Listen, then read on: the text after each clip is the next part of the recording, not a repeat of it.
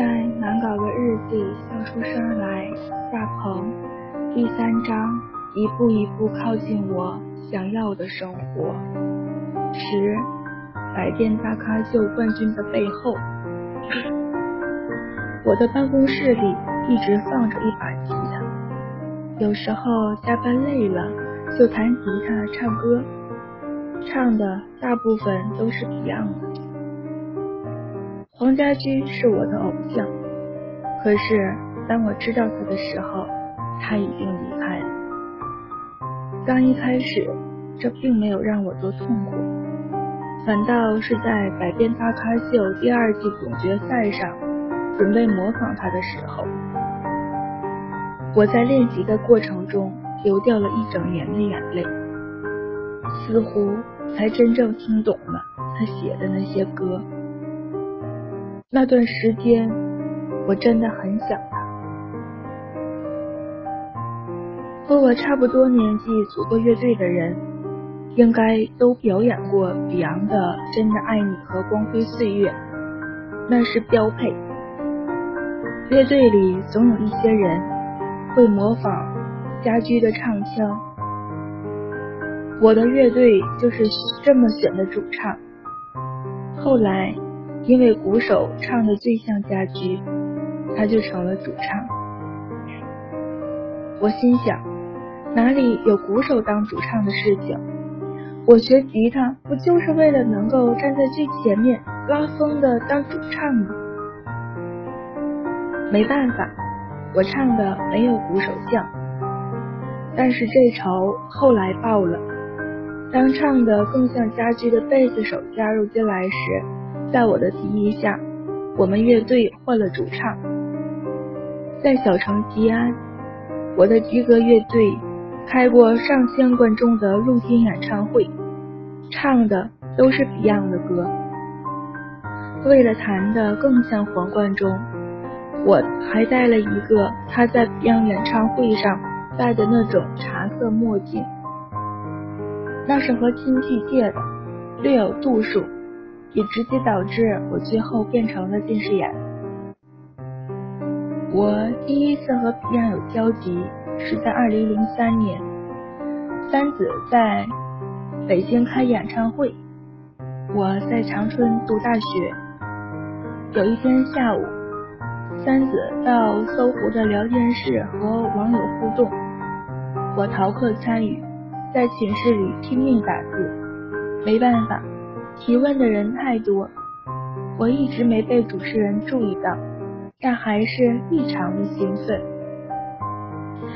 那一个小时是我离 Beyond 最近的一个小时，也就是只见到电脑屏幕的距离。虽然只是网络聊天室，但也算共处一室，在同一个房间吧。时光飞逝。只是一个回车，我就成了搜狐的主持人，真的有机会和他们共处一室了。后来，一样三子分别带着自己的作品来搜狐做宣传的时候，也许是那时候明星见的也多了，也许是三子都是单独来的，并没有合体，我很兴奋，但不紧张。竟然非常职业的、平静的把访问做完了。也许偶像就应该是有距离感的存在吧。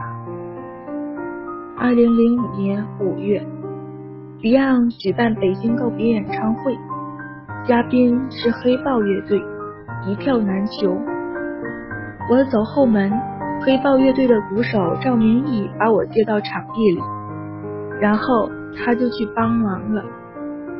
我一个人站在黄家强弹贝斯的正下正下方，在观众席外，在表演区内，就那么近的仰着头看了一整场演出，那种复杂的心情很难描述，好像我自己失去了观众，也不知道和谁共鸣或倾诉，就一个人。孤零零的站在离 Beyond 不密近的地方，却比那一年指尖到屏幕的距离还要更远。我就那样和没有家具的彼岸做了最后的告别，并不悲伤。散场时看见门口没有买到票也唱到哭的歌迷，觉得他们比我还幸福。所以我经常胡思乱想：如果家驹还在，如果我一样有机会见到他，采访他。没准儿微博里还互相关注着，还有可能和他成为朋友，忽悠他演屌丝男是什么。可我最最关心的是，我还会如偶像般的敬仰他吗？二零一三年九月，因为工作的关系，我第一次去香港，我想去看看家居。我只有一天能休息。其他时间都在工作，偏巧那一天下雨，给我去找家驹聊聊天这件事又添了几分伤感。我打了一辆车到将军澳的华人永远墓地，自己走上山，家驹就在十五段六台二十五号。到了十五段，踏上台阶，我忍不住哭起来。一边走一边哭，觉得离家居越来越近了。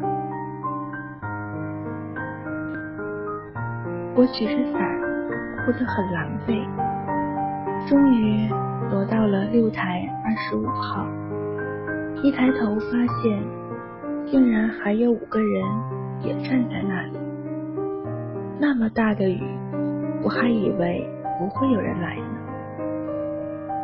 我看着他们，满脸的泪；他们看着我，也是满脸的泪。但不同的是，我不认识他们，他们中有人认识我，挺尴尬的。一聊才知道，五个人也分了三波，有一对是北京的情侣，有一对是西安的情侣。还有一个小姑娘是香港本地的，小姑娘好像经常来的样子，很熟练的拿出自己准备的小礼物，放到了墓碑后面的袋子，念叨了几句就走了。但是另外的两对情侣一直站在那里不走，估计和我想的一样，想熬走其他人。和家居聊聊天儿，我们在雨里站了两个多小时，谁也没走。不能和家驹聊天，大家只能互相聊。两对情侣对我在百变大咖秀上的模仿印象深刻，一直问是怎么做到的。我说，其实没有任何技巧。不过是在模仿的前夜，终于收到了台湾许杰辉老师给我的短信。我发短信问他求助怎么模仿，已经好几天了。尽管我有把握唱的很像，但是家驹的样子怎么模仿呢？许杰辉回我：我想了很久，觉得你只能模仿他的气质。大家开玩笑说，徐老师这是在偷懒吧？我说，徐老师是对的。我们被家居吸引，被彼岸感动，不就是因为他的那种气质、那种精神吗？纯真、坚定、向上、批判但不抱怨，果敢而不莽撞，摇滚又很清澈。有爱，并充满希望。那天晚上的表演，我什么都没有模仿，一边唱一边想起当年和我一起唱 Beyond 的乐队伙伴，有的在当老师，有的已经下岗，谁还记得他们也曾长发飘扬，说过总会有一双翅膀和你飞到很远的地方。那时候的执着显得多疯狂。两对情侣听我唱完《百变大咖秀》模仿家居的故事，很感动。一个男孩掏出了几支香烟，分给我的三支，把烟点着，插在香炉里，我们才终于没那么尴尬，一起和家居说了几句话。后来他们分别走，我留到最后，期间还来过一个广州小伙子，来看了一眼。就离开了，像是一个老朋友，没有什么仪式感，也不需要。我觉得那样很好，自己也突然想明白，不应该再去胡思乱想什么。如果家驹还在，乐坛将会怎样怎样，他自己会怎样怎样，我对他的看法又会怎样怎样。他没有看到这个世界现在的样子，其实也挺好。